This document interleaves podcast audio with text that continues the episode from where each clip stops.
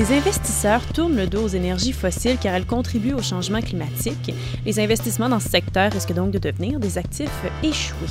L'industrie canadienne, elle, est-elle à risque? Ici Catherine Charon et cette semaine dans le balado Zoom sur le monde, François Normand, spécialiste en géopolitique du journal Les Affaires, nous explique comment cet enjeu devient préoccupant pour l'industrie et les investisseurs canadiens dans ce secteur. Bonjour François. Bonjour Catherine.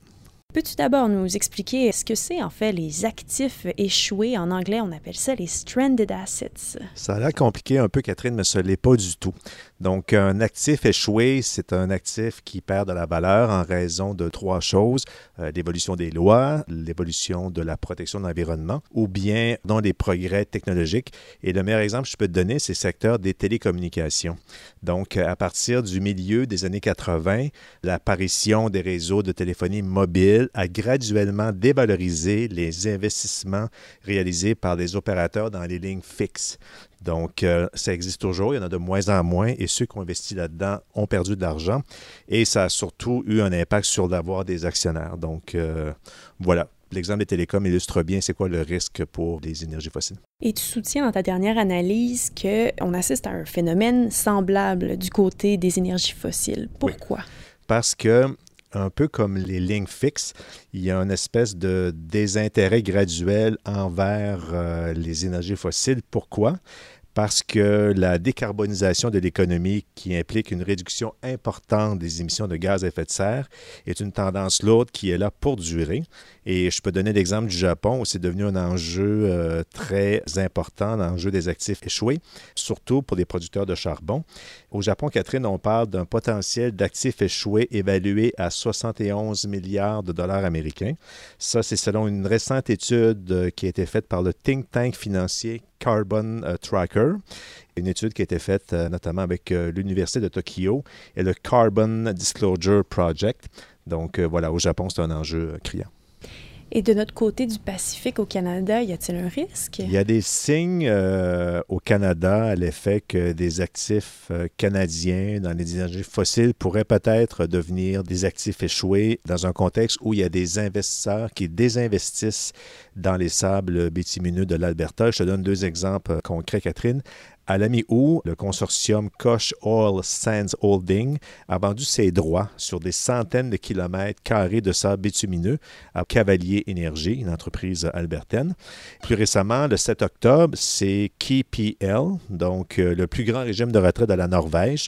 Lui a retiré quatre entreprises énergétiques canadiennes de sa liste d'investissement. Donc, je te nomme les, compagnies Cenovus Energy, la pétrolière impériale, Husky Energy et Suncor Energy. De plus, KPL a annoncé qu'il n'investira plus du tout dans les entreprises qui réalisent plus de 5% de leurs revenus dans l'exploitation des sables euh, bitumineux, rapporté à la presse canadienne récemment. Donc, c'est une bien mauvaise nouvelle pour euh, l'industrie canadienne qui a déjà perdu un peu de son dynamisme.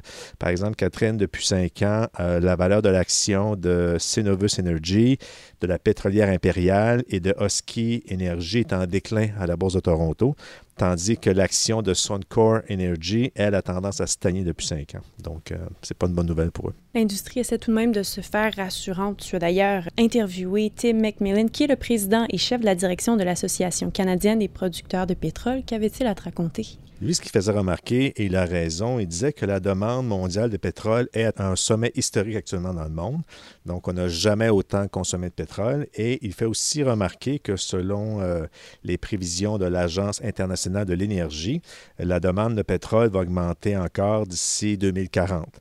Parce que l'Agence internationale de l'énergie a toujours deux scénarios. Donc, selon le, le scénario du New Policy scénario de l'Agence internationale de l'énergie, Là, il y a une augmentation de la consommation pétrole. Et euh, sans être trop technique, c'est que ce scénario-là tient compte des politiques existantes ou si des politiques qu'on pourrait mettre en œuvre, notamment euh, l'accord de Paris sur le climat. Or, l'Agence internationale de l'énergie a aussi un second scénario qu'on pourrait qualifier peut-être de très optimiste, mais réalisable. Or, dans ce scénario-là, la demande de pétrole, elle chute de 46% entre 2017 et 2040. Donc, ça, dépend à partir de quel, euh, quel scénario on se base. Mais si on se base sur le deuxième scénario optimiste mais réaliste, là, euh, il y aura un risque que les énergies fossiles dans le monde et au Canada pourraient devenir des actifs échoués en raison d'une décarbonisation accélérée de l'économie dans les deux prochaines décennies. Et rappelons que deux banques centrales, donc la Banque d'Angleterre et la Banque du Canada, estiment, elles, qu'il y a un risque réel. Oui, tout à fait. Euh, le premier qui a sonné l'alarme pour euh, l'industrie et les investisseurs dans ce secteur-là, c'est en 2015, c'est le gouverneur de la Banque d'Angleterre, le Canadien Mark Carney. Euh, qui était un des financiers très influents dans le monde à, parler de ce risque-là.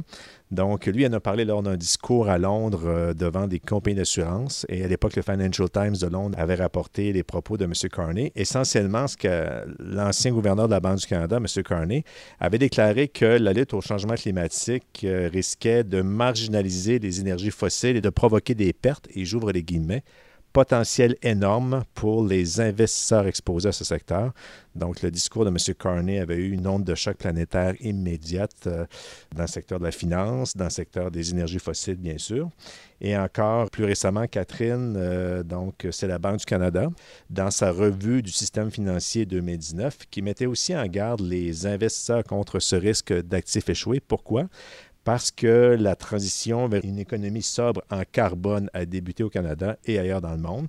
Dans ce contexte-là, les coûts seront très élevés dans les secteurs qui produisent beaucoup de GES, notamment l'industrie pétrolière et gazière. Et là, je te cite la Banque du Canada et j'ouvre les guillemets. Dans le rapport, c'était écrit noir sur blanc. Si certaines réserves de combustibles fossiles demeurent inexploitées, les actifs de ce secteur pourraient se transformer en actifs échoués, perdant ainsi une bonne partie de leur valeur. Donc, bien sûr, Catherine, pour mettre les choses en perspective, le pétrole et les autres énergies fossiles vont encore rester longtemps dans nos vies parce qu'il y a du pétrole partout, dans le plastique, les transports, etc. Et aussi, dans ce contexte-là, il va sans doute y avoir encore des occasions d'investissement pour ceux qui veulent encore investir dans ce secteur-là. Donc, c'est un secteur qui est un peu à contre-courant parce qu'on investit de plus en plus dans les énergies vertes. Donc, oui, peut-être occasion d'investir encore dans les énergies fossiles, mais il va falloir comprendre pour les investisseurs que c'est un investissement de plus en plus risqué parce que la transition est amorcée, elle va s'accélérer et surtout le risque que les actifs dans les énergies fossiles deviennent un jour euh, des actifs échoués. Merci François. Merci Catherine.